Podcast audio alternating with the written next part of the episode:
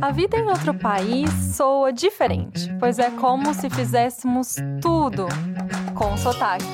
O podcast que te entende.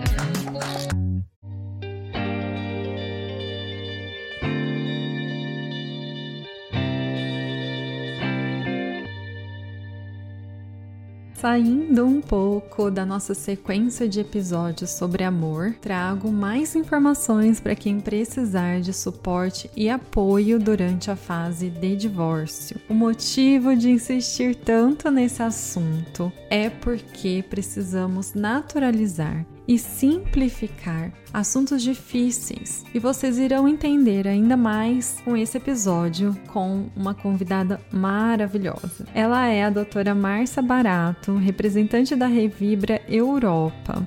A Márcia ela mora na Alemanha é gerente geral e coordenadora do Departamento de Pesquisa da Revibra. Ela é cientista política, doutora pela Universidade Estadual de Campinas, pesquisadora e ativista dos direitos das mulheres. É membro do Conselho de Administração do European Alternatives. Não preciso dizer mais nada, né? Só que aprendi demais com ela e espero que vocês gostem também.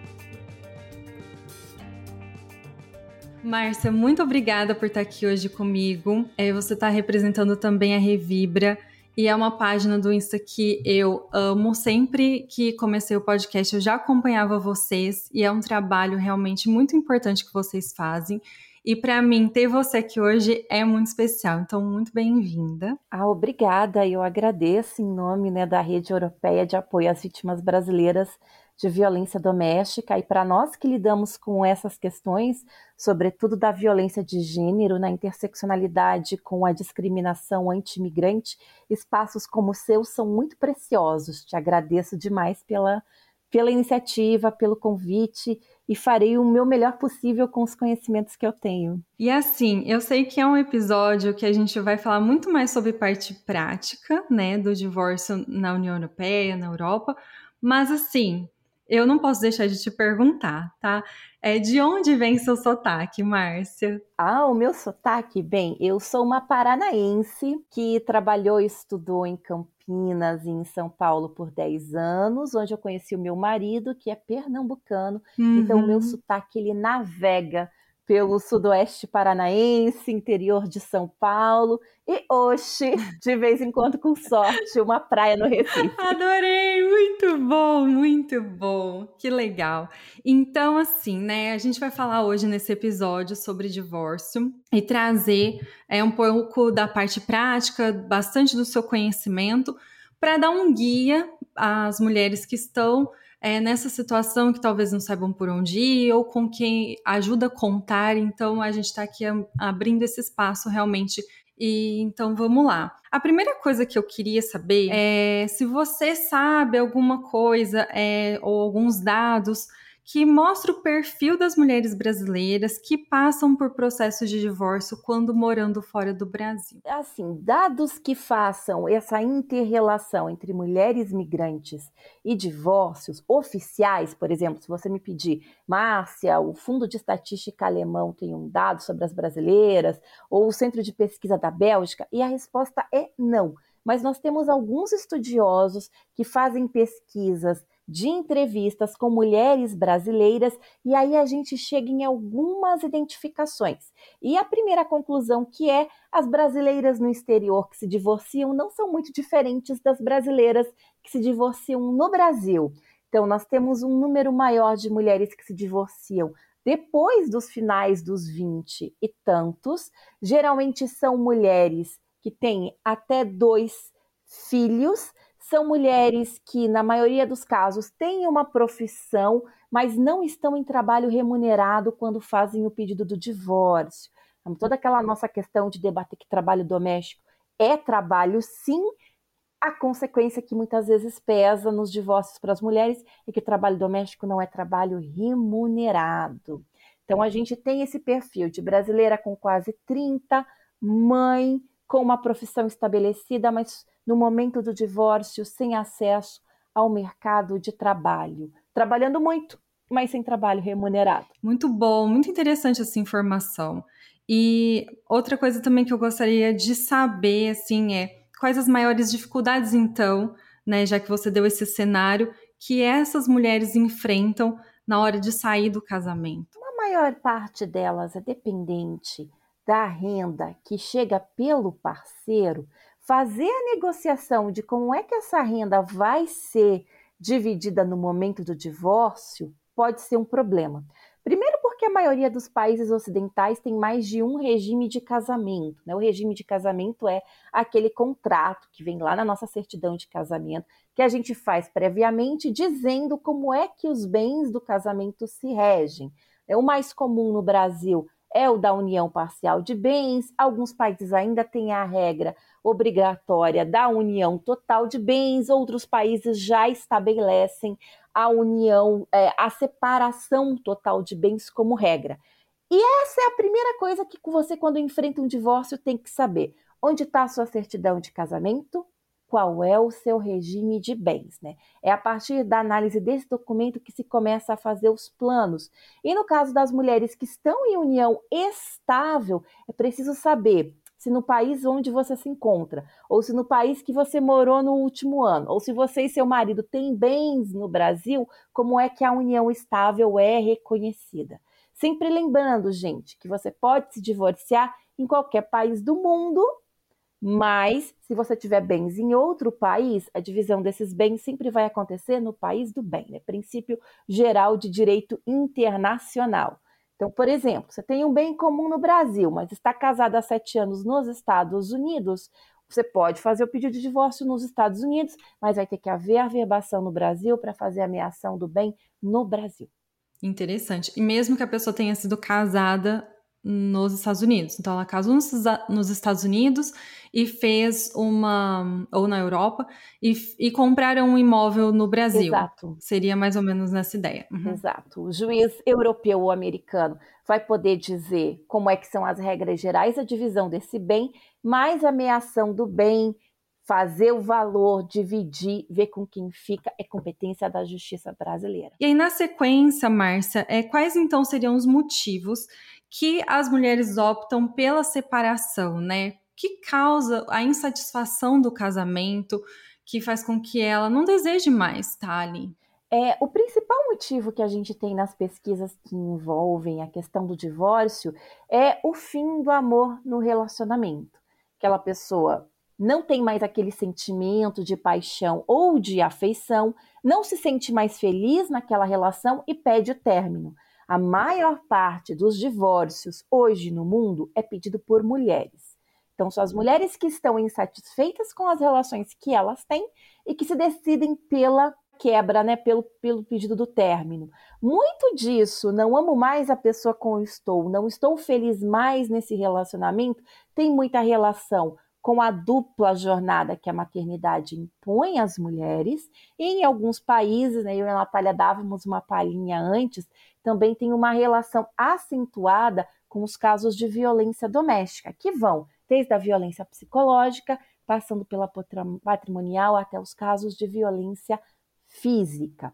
Como eu lhe falei de novo, Natália, nesse momento, nós, os pesquisadores, a gente ainda está uhum. ensaiando para entender exatamente quantos por cento das mulheres que se divorciam entende que vivenciaram situações de violência doméstica. Né? O que a gente tem são os dados da outra ponta, do Serviço de Atendimento de Mulheres Vítimas de Violência Doméstica, quantas pedem pelo divórcio, maioria esmagadora.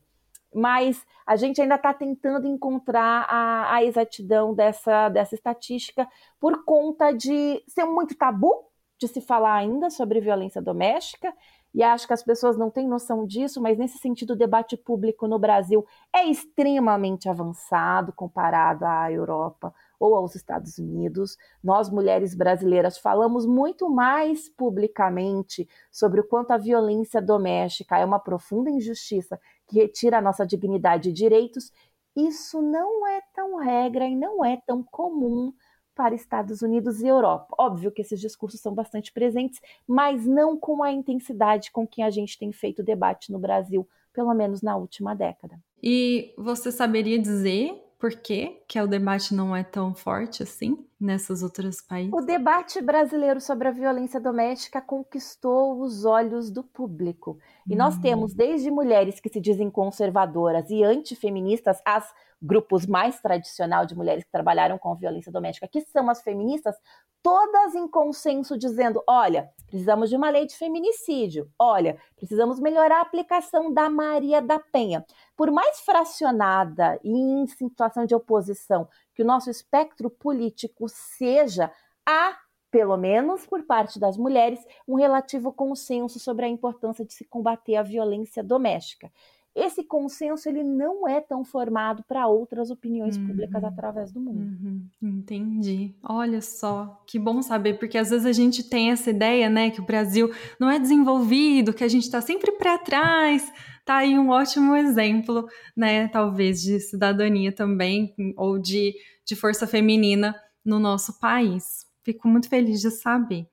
Então, assim, acrescentando nos motivos que as mulheres optam pela separação, o que elas enfrentam como desafios, né, da separação em um país onde ela não é cidadã? Em primeiro lugar, que ser ou não cidadã do país não vai vedar o seu acesso ao direito. Você ter hum. residência hum. regular enquanto mulher migrante, aí isso sim pode ter uma, uma interferência grande no fato de você ter ou não acesso ao sistema de justiça. Por exemplo, num país como a Bélgica, nenhuma mulher que não tenha uma residência reconhecida pelo governo belga pode pedir assistência jurídica gratuita. E em certos casos, por ela não ter residência lá, e qual é esse certo caso? Vamos pontuar? Divórcio por conta de uma situação de violência doméstica, a princípio, nem o direito de acessar a justiça para pedir o divórcio ela tem.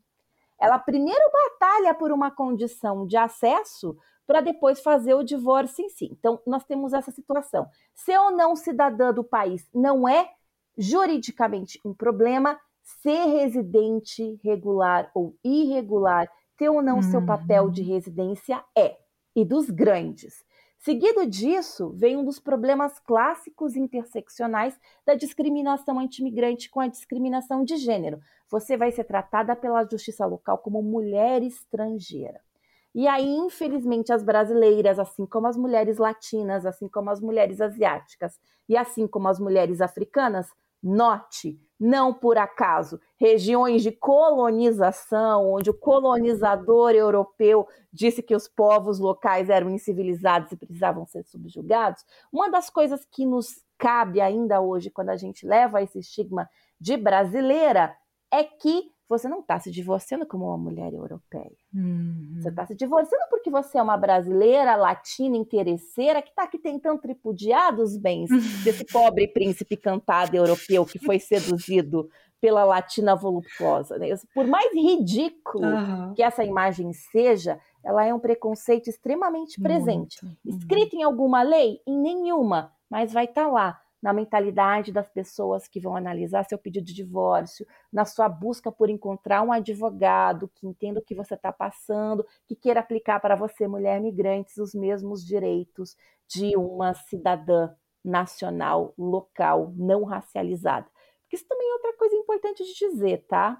É, é muito curioso, por exemplo, num país como a Alemanha, muito curioso, mas o, o modelo do racismo explica que mesmo alemãs que são estão há três ou há quatro gerações na Alemanha, quando elas são identificadas como mulheres migrantes, quando elas são identificadas vindas de comunidades racializadas, como as mulheres da comunidade turca, como as diversas comunidades alemãs vindas de países africanos, essas mulheres, mesmo sendo alemãs, desde o berço, enfrentam problemas de acesso muito parecidos com os das mulheres migrantes primeira geração que estão chegando na Alemanha e aprendendo alemão. Nossa, que interessante. Por isso que a gente diz que racismo e gênero são interseccionais, são né? Uhum. São, as, são os dois tipos de linha que, com os quais os preconceituosos tecem as cordas para nos enforcar, que compõem essa corda de discriminação e exclusão. Então, você é brasileira, você vai enfrentar um processo de divórcio fora do Brasil?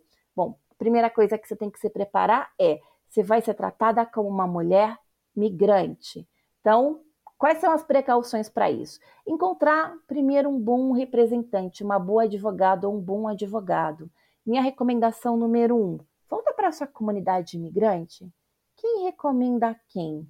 Volta para aquelas organizações que estão acostumadas a lidar com os dilemas das pessoas de muitas nacionalidades que migram de país, porque vão vai se aplicar para você as regras locais, mas o fato de você ser migrante vai fazer com que essa aplicação não tenha o resultado que se tem quando é aplicada para uma mulher nacional. Então procure uma rede de profissionais que entenda esses dilemas que infelizmente são mil para cada caso que nos aparece. E quando você falou que é importante estar regular, né, e ter a residência ali, é, qual é a data que é considerado, então, que a pessoa reside naquele país, para que ela possa entrar com qualquer tipo de pedido? A partir do momento em que ela recebe a carta de residência do órgão oficial da migração. Hum, tá. Essa residência pode ser a permanente, a temporária, a para fins de estudo, a para fins de acompanhar filhos. Isso é uma coisa muito importante. Por exemplo, migrantes da Europa. Você teve seu filho na Europa, seu visto de residência está vinculado ao seu marido, você quer fazer o divórcio, você tem direito a pedir o visto para acompanhar a criança com regras locais, tá? O que vale para a Alemanha não vale para a Espanha, é diferente para a Bélgica, é diferente para a Holanda, mas via de regra, se a criança é nacional daquele país, você, mãe estrangeira, tem o direito a solicitar um visto de residência para acompanhar aquela criança. Tendo uma coisa, visto de residência nunca é pelo menos eu desconheço todos os países que a Reviva trabalha, nunca é dependente de uma condição só.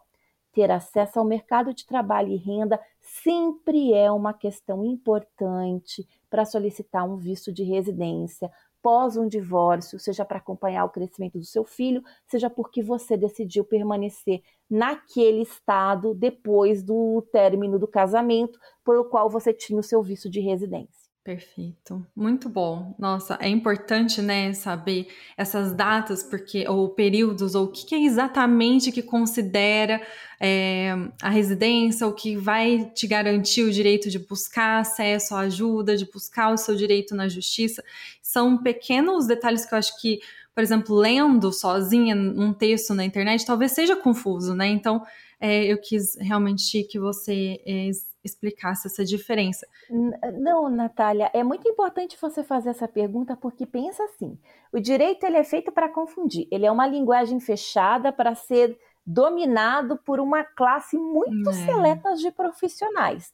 Quando você, público, lê regras de direito e não entende, o problema não está com você. É exatamente como o direito foi pensado para. Por isso que é importante encontrar um profissional que esteja apto para trabalhar com a sua causa de divórcio como mulher migrante. Então vamos lá para uma parte mais burocrática, né? Mas que, na minha opinião, não é menos importante e nem mais chata. Eu acho que é essencial. Então, vamos lá. Eu estou aqui num país que não é o meu, conheço poucas pessoas, mas decidi que é hora de ir para frente. Esse casamento já não me faz feliz, sejam os motivos que sejam, então eu quero entrar com um pedido de divórcio, já estou decidida. Quais são os primeiros passos, seja tendo filhos ou não? Vamos lá, são o que a gente chama de dois firewalls, né? De dois muros de proteção diferentes se você tem filhos ou se você não tem filhos. A primeira coisa é onde está a pasta da sua papelada? Aquela certidão de casamento, tá onde? Foi feita no Brasil ou no estado onde você está? Ou num estado que depois você mudou para esse, você já é brasileiro, esse já é o terceiro estado que vai entrar na questão. Arrume os seus papéis. Certidão de casamento, número do equivalente ao CPF ou um número fiscal, qual que é o seu número da Seguridade Social, qual que é o número da Seguridade Social do seu companheiro, declarou imposto de renda junto? Opa, onde é que está uma cópia dessa declaração de imposto de renda? Você sabe se tem conta conjunta? Se tem, em qual banco? Tem como pegar os números, investimentos? Tudo isso, qual que é a lista de seus bens? Você sabe onde estão os documentos? Organize as suas pastas de documento. Porque um advogado local só vai poder fazer, te dizer como é que faz, qual que é a papelada correta, se ele tiver a papelada com a qual analisar. É um dos grandes desafios, por exemplo, que nós, né, as ativistas feministas e antirracistas enfrentam nos casos de divórcio que vem depois de uma situação de violência doméstica, é quando o agressor retém os documentos da vítima ou tem os documentos em comum. Né? Isso é considerado a violência patrimonial. Por quê? Porque sem esses hum. documentos, ninguém consegue fazer uma análise de quais são os direitos específicos que aquela mulher tem. Exatamente, exatamente. O caldo está entornando. Você já está começando a verbalizar para você que talvez seja a hora do divórcio. Organize a pasta com os seus documentos especialmente se você estiver numa situação de violência doméstica. Né? Uma das dicas número um para mulheres que precisam abandonar o lar com ou sem filhos, uma situação de violência doméstica é não se preocupe com as suas roupas, mas se preocupe com os seus hum, documentos. Ótimo. Sim, sim. E uma coisa, né? Assim, vamos supor que ela não vai conseguir coletar os documentos originais. Serve cópia? Então, porque vamos supor que ela não quer dar sinais de que ela vai sair ou de que ela vai entrar com pedido, por qualquer motivo que seja. Ela pode fazer cópias de tudo isso e, e será uh, aceita? É uma alternativa. Vai depender do estado e vai depender de qual tipo de processo de divórcio. Hum. Mas a princípio, sim, você não consegue reter o original, sobretudo no que diz respeito a documento fiscal, conta conjunta, que a gente sabe que, de novo, volta aquele problema estrutural de gênero. Vão ser os homens que vão ter o acesso nominal ao dinheiro, as mulheres cabe o trabalho não remunerado. Pode ser a cópia, mas dê informações para o seu advogado trabalhar. Uhum, uhum, tá. E, e se caso tudo isso não estiver ao acesso dela, é, vai, vai ser mais complicado, mas é possível que o advogado tente. Vai ser mais complicado, mas é possível. É possível reconstruir, pedir as segundas vias desses documentos. Só lembrando, gente, na maioria esmagadora dos países ocidentais, isso também, se eu não me engano, é verdade para a Índia, pelo menos para a região de Delhi, registro de nascimento, casamento e de morte é público. Uhum qualquer pessoa pode chegar no cartório local, dar o nome de alguém e pedir uma cópia daquele documento. Perfeito. E aí, Márcia, se existir risco físico uma resistência por parte do marido de que ela saia de casa ou de que o divórcio aconteça, é, tem alguma medida a ser tomada? É, é possível se divorciar mesmo sem o marido querer? E, tipo, como, para onde ela poderia ir, quais medidas, né, realmente ela pode tomar numa situação assim um pouco mais drástica. Bom, então vamos lá. Primeiro que o divórcio consensual é uma das possibilidades do divórcio, mas também existe a possibilidade do divórcio litigioso. Então, não, seu marido não tem que concordar com o seu divórcio, você tem o direito de pedir, né? Felizmente, essa ufa, essa nós feministas conseguimos vencer lá pelos idos dos 1870, 1890, nos, nos países é, americanos um pouco mais tarde do que isso. As mulheres da comunidade muçulmana nunca tiveram esse problema, né? O Islã sempre previu o divórcio litigioso como uma possibilidade. Infelizmente, outras lógicas patriarcais tornaram as coisas mais complicadas nos últimos 200 anos mas como diria Simone de Beauvoir, o direito das mulheres nunca acende numa constante, a gente vai ter que ficar vigilante para a vida inteira para saber como agir. Então, você não precisa do consenso do seu marido. Você está pensando em continente americano, você está pensando em Europa, você está pensando em parte da Ásia, a região da Austrália, com certeza absoluta, você tem direito ao divórcio litigioso. O que, que é importante saber no processo litigioso? Alguns países estabelecem que você vai ter um tempo de separada para só então depois entrar de fato como divórcio, como era no Brasil até antes da última reforma grande a respeito do, do direito de família. Hoje no Brasil já é direto, em outros locais do mundo ainda não é. Vou te dar um exemplo bem claro: Alemanha, em alguns estados dos Estados Unidos, porque os Estados Unidos ainda têm essa peculiaridade.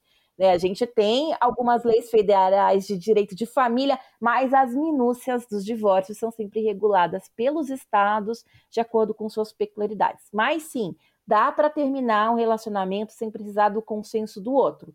Quando tem o consenso do outro, é mais simples, mas não significa que o divórcio litigioso não seja um direito que você tenha. Muito bom. Nossa, como é esclarecedor isso, sim, realmente. E é, eu gosto demais de cronologia.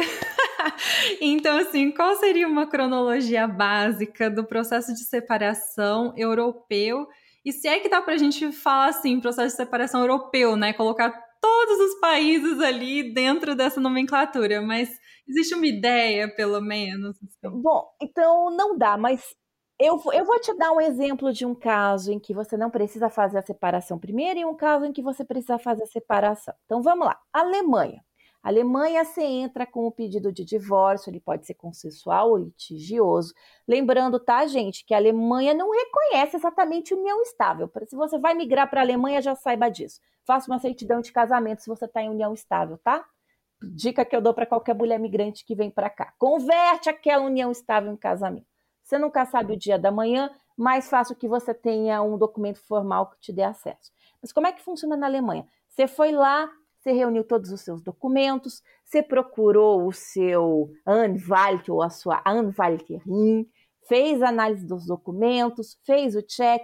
Lembrando que a Alemanha manda dividir o fundo do pensão do marido, tá? Se a mulher ficou em casa e ele trabalhou fora. Então você também vai ter acesso à parte do fundo de pensão dele, que é o valor depositado numa conta privada ou numa conta pública para aposentadoria. Muitas mulheres migrantes não sabem disso, mas é importante estar tá lá para dar o check, o juiz vai determinar a separação, vai estabelecer para você, se for necessário, um valor de pensão para a mulher que está no processo de separação, assim como para as crianças. Já aviso, é a tabela nacional alemã é bem abaixo de um salário mínimo alemão, não é algo com o qual você vai se sustentar sozinha, e a pensão para ex-mulher, para ex-companheira, na Alemanha ela é sempre temporária, tá, gente? Então ela vai ter uma data de início, uma data de término. Se você é uma mãe com um filho, você tem o direito de pedir para que o marido se retire e você fique na casa com as crianças, ou no processo da guarda, o juiz determina que as crianças ficam na casa e pai e mãe se alternem no que eles chamam de modelo de ninho, mas guarda, eu acho que é uma pergunta depois. Passado esse um ano de separação, vocês vão voltar ao juiz e vão dizer: passou a separação, agora a gente quer o divórcio. Então agora eu vou iniciar o processo de divórcio e o divórcio vai ser feito. Ele ocorre então por duas etapas. A separação total dos bens só se dá na segunda etapa do divórcio, com algumas exceções antes. Quais que são essas exceções? O que, que, por exemplo, mata esse período da separação na Alemanha? Comprovação de violência doméstica. Nos casos de violência doméstica, a legislação alemã permite o divórcio direto. Outra coisa que a Alemanha faz é a regra para mudar o visto. Se o seu visto é de reunião familiar dependente do seu marido, a lei alemã diz que ele vai ser válido por até um ano após a declaração do divórcio, não da separação. Então, você tem aí o período de um ano para tentar uma nova modalidade de visto de residente, que é uma coisa que ajuda. Vamos por um modelo de país com separação, com possibilidade de separação direta? É, por exemplo, Bélgica ou Espanha. Você não precisa do período de separação, você vai levar todos os documentos para o seu advogado. Geralmente, ele vai pedir para contactar o advogado do seu ex-companheiro, dizer se quer fazer um acordo para o divórcio consensual. Ele vai dizer: não, não quero vai direto para o divórcio litigioso. Nesse caso, o juiz não vai dar esse um ano de separação, ele já vai direto analisar como é que vai ser as condições do divórcio. Veja, não é dizer se você vai se divorciar ou não, é dizer como é que as condições do divórcio vão se dar. Onde está a pegadinha na Europa? A pegadinha na Europa está em países de sociedade mais conservadora como a Áustria, onde ainda se há ainda se declara no divórcio quem estava certo, quem estava hum. errado, quem deu as causas para o divórcio. A pessoa que é declarada como a pessoa que é declarada como causadora do divórcio é obrigada a pagar todas as custas judiciais. Mas se não tiver causador, tipo, simplesmente a gente nunca tá junto. Aí vocês acordam isso no processo e ambos pagam ah, as custas tá. judiciais. E quando você é mulher migrante ou quando você tem algum problema que te impeça de acessar renda, o seu advogado tem que ser hábil o suficiente para fazer esse pedido no começo do processo, para você não ter que ser condenado às custas, tá? tá? Portugal do, do mesmo jeito, mas não por conta de dizer quem está certo ou errado. Se você não quer, se você precisa de ajuda judiciária para não ter que pagar as custas, é algo que você deve fazer na primeira petição apresentada, de preferência. Não deixa para fazer isso depois, porque senão você já contraiu uma dívida pública, isso já vira título executivo, sua conta já pode ser confiscada na sequência das suas, das suas certidão de divórcio. Gente, não, já começa a pipocar na cabeça todos os problemas que isso pode gerar, todas as mentiras que podem ser criadas por conta disso. Nossa, ok, né? Aquela, aquele momento que a gente fica assim, sem, sem acreditar realmente que isso é possível. E eu vou aproveitar isso que você falou das pegadinhas, né? E assim, é, essa é uma extremamente importante que provavelmente a gente nunca imagina é, que ainda nos dias de hoje pode ser possível, né? Você ter que justificar o motivo do seu divórcio. E, além disso, assim, é, queria te perguntar, pegadinhas do tipo que parece que você tá fazendo, você mulher que quis se divorciar, tá fazendo um acordo bom, é, deu tudo certo ali, parece que tá indo bem, é, que você vai ter os, todos os seus direitos, mas na verdade não, sabe? E por que que eu pergunto isso? A minha convidada aqui daqui, né, ela falou que se ela tivesse feito o primeiro acordo proposto, ela teria perdido muito patrimônio e muito dos direitos que ela tinha, por exemplo, como pensão, porque ele era militar. Então, assim, que sentido que pode parecer um bom acordo, mas não é realmente? Eu acho que todo bom acordo que não é realmente um bom acordo vem do advogado do seu ex enquanto você ainda não tem um advogado seu. Uhum. Então, vamos estabelecer uma coisa bem clara. Você quer fazer um divórcio consensual, porque, enfim, sabemos os custos de um divórcio litigioso, principalmente quando há crianças envolvidas, mesmo em alguns casos de violência doméstica, se for possível fazer consensual, você tem que arrastar aquela mulher migrante que foi vítima para uma ação de violência doméstica, uma ação de guarda, uma ação de divórcio, uma ação de visto, a gente tenta. Uhum. Não verificar o acordo que está te sendo oferecido. Lembra da dica número um? Onde é que está a sua pasta de papelada? Uhum. Para você levar para aquele advogado, que aquela advogada que você vai escolher para dizer exatamente quais são os direitos que você tem naquele caso concreto.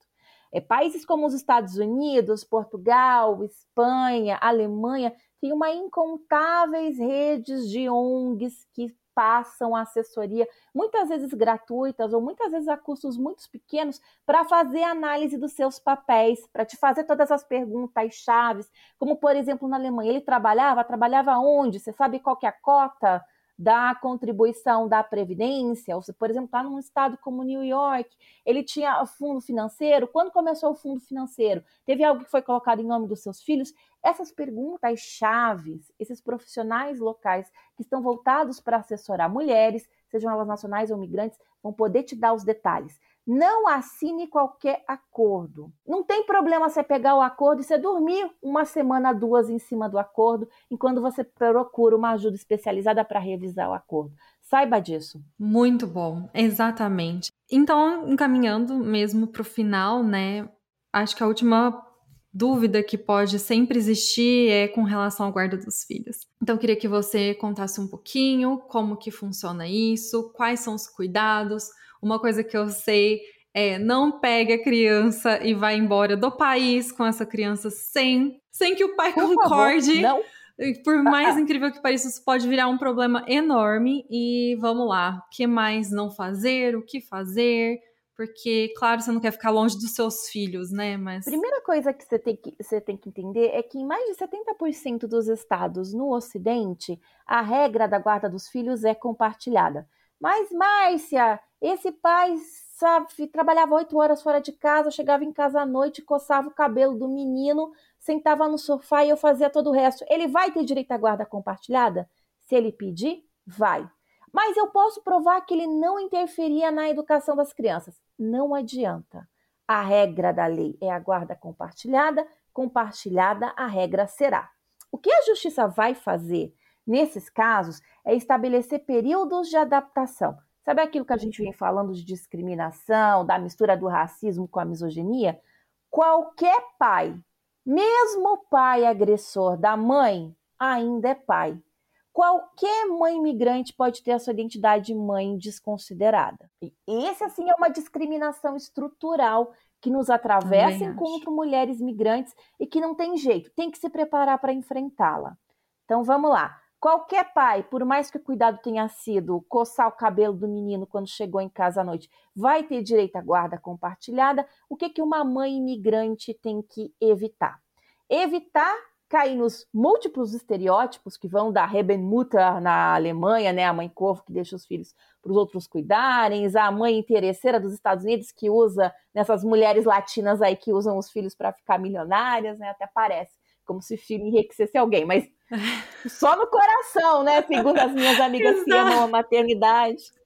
Verdade. Outras dizem que só na extrema paciência que você tem que ter para conseguir criar as crianças, mas seja o estereótipo que você for, experimentar. Uma coisa que nós, é, estudiosos das decisões judiciais, não tanto das leis, mas daquilo que os juízes aplicam, diagnosticamos para a perninha do Chile, até chegando no Canadá, da pontinha de Portugal até o último pontinho da Rússia, é o que a gente chama das três condições de estabilidade para uma mãe ter a guarda dos filhos num divórcio: estabilidade financeira, qualquer renda autônoma que você tenha conta.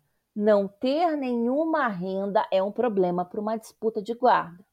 Você pode ser pós-doutora em biogenética. O emprego que está reservado para você na semana que vem é o de limpeza. Minha recomendação número um para você vai ser pegue. Não vá para um processo de disputa de guarda, para uma audiência de guarda sem uma fonte de renda estável qualquer que seja ela. Não precisa ser igual, não precisa ser maior do que o pai, mas precisa estar lá. Estabilidade financeira é uma, estabilidade de residência, né? Uma das coisas que os judiciários veem com péssimos olhos são as mães migrantes que mudam demais de casa durante o divórcio. Então, se foi a sua opção sair de casa, chama a gente da Revibra aqui para a gente explicar como é que é o firewall se você tiver que sair de casa numa situação de violência doméstica. Se você for sair de casa, saia para um endereço fixo, faça no máximo uma mudança de residência durante seu processo de guarda.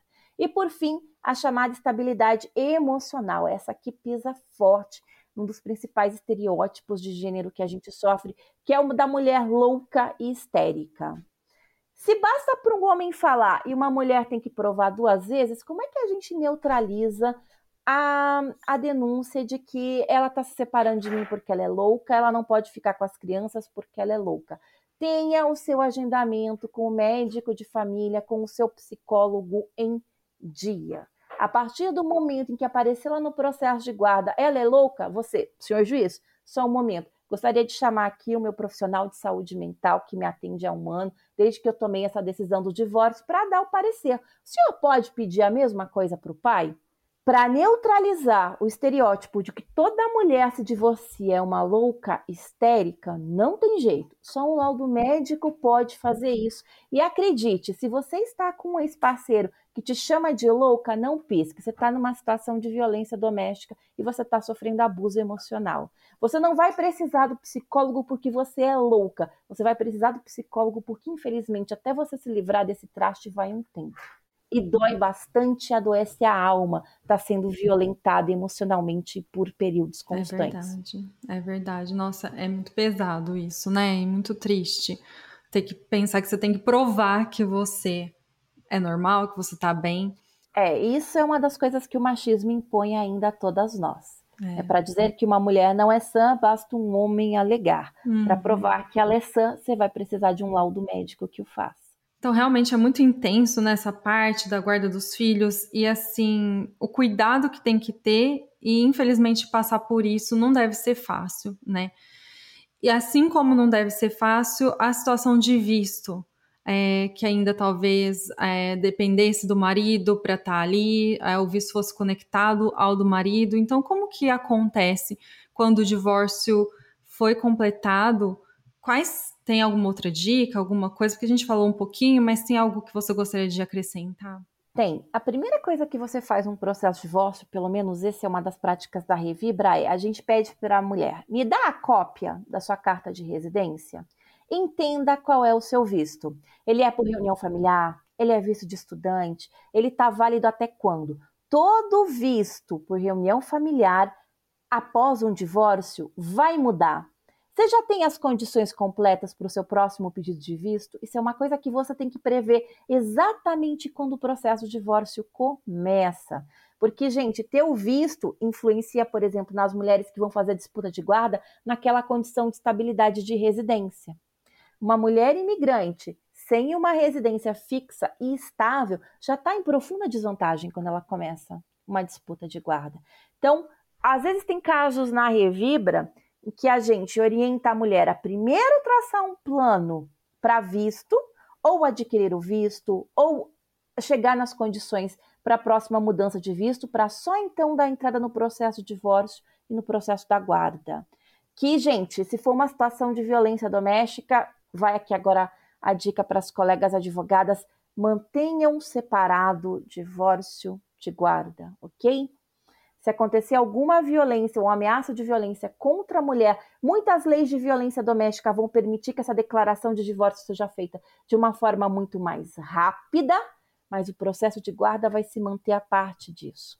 Então, se você puder, aí para as colegas advogadas, se vocês puderem manter os processos em separados, isso pode ser útil em casos para ajudar mulheres migrantes sobretudo naquelas que enfrentam as formas de violência doméstica ainda por cima. Então, encaminhando para o final do nosso episódio, Márcia, eu quero, antes de mais nada, te agradecer muito por dedicar, sabe, esse seu tempo aqui comigo no Consultac e por tanta informação importante. E o podcast tem uma pergunta, essa pergunta é para você, Márcia. É, qual é seu sotaque? Meu sotaque é um sotaque de mulher migrante paranaense, acentuados com o interior de São Paulo e com uma pitadinha de recifense por causa do meu companheiro. É isso. muito, muito bom, muito linda, muito obrigada de coração. E agora eu quero abrir esse espaço para você deixar o seu contato, falar mais da Revibra e deixar a mensagem que você quiser. Então vamos lá, gente. Eu sou Márcia Barato, eu sou cientista política, né? eu sou formada em Direito, mas eu não advogo. Na Revibra eu coordeno a pesquisa e eu faço, faço avaliações de risco em processos judiciais. Então eu sou exatamente aquela profissional que vai atrás de quais são os problemas, quais são as falhas, quais são as estratégias cabíveis, o que, que pode dar certo daqui para frente. E junto com o meu time de colegas maravilhosas. Nós somos em 32 pessoas na Revibra e nós estamos fazendo um serviço que também envolve atendimento ao público, que é sigiloso e gratuito. Agora, em agosto, nós estamos fechadas para férias e também para refazer os processos internos, mas vocês nos encontram disponíveis para conversa, auxílio, um colo, um cafuné. A gente também tem um time de psicólogas especializadas em lidar com violência de gênero e discriminação contra a mulher migrante a partir do dia 1 de setembro e vocês nos encontram em todas as redes sociais. A gente tem LinkedIn, Twitter, Facebook, Instagram, Revibra Europa, Linktree, Revibra Europa. Cola lá e se você precisar de um atendimento, será extremamente bem-vinda. Parabéns por esse trabalho. Gente, são 32 pessoas, não sabia. Muito bom, parabéns, viu? E que cresça cada vez mais e que tenha acesso a cada vez mais mulheres, né? Porque é extremamente importante esse trabalho realmente que vocês fazem. Ah, muito obrigada a você, Natália. E ah, só ficou aqui uma última dica com as meninas da Revibra. É, me pediram para ser muito pentelha e te dar uma, uma sugestão.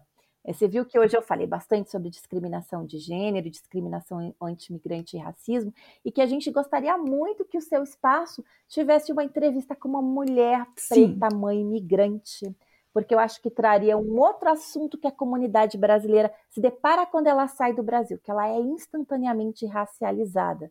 É para quem acha impossível, gente, eu não sou branco o suficiente para a Alemanha, tá? no primeiro Guten Morgen, hum, dessa branca fajuta aí. E, então você imagina o que, que acontece com mulheres que também são racializadas por serem identificadas como pretas ou latinas e todas aquelas divisões maléficas terríveis do colorismo. Então a gente queria ouvir muito no seu espaço. Se você topar, a gente pode dar umas sugestões também. Olha as pentelhas. Ai, com certeza, já topei. Vamos lá, vamos fazer esse episódio com certeza. Vamos organizar Não, é, isso. É extremamente importante. Só te agradecer, Natália, pela simpatia, pelo charme sem fim, por esse espaço tão maravilhoso.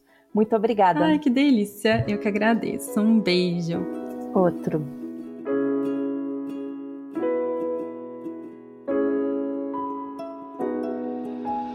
Bom, nesse final, quero reiterar a mensagem. Não passe por desafios sozinha. Estamos aqui, conte com a gente, tá bom? E também dizer o quanto sou grata por ter um episódio com a Márcia Barato, com a Revibra Europa, que é uma organização que eu admiro e respeito muito. E, claro, agradecer você por ouvir o Com Sotaque. Se quiser falar comigo, estou nas redes sociais e já que você está aqui, aproveita, segue esse podcast para não perder nenhum episódio. Obrigada e até semana que vem.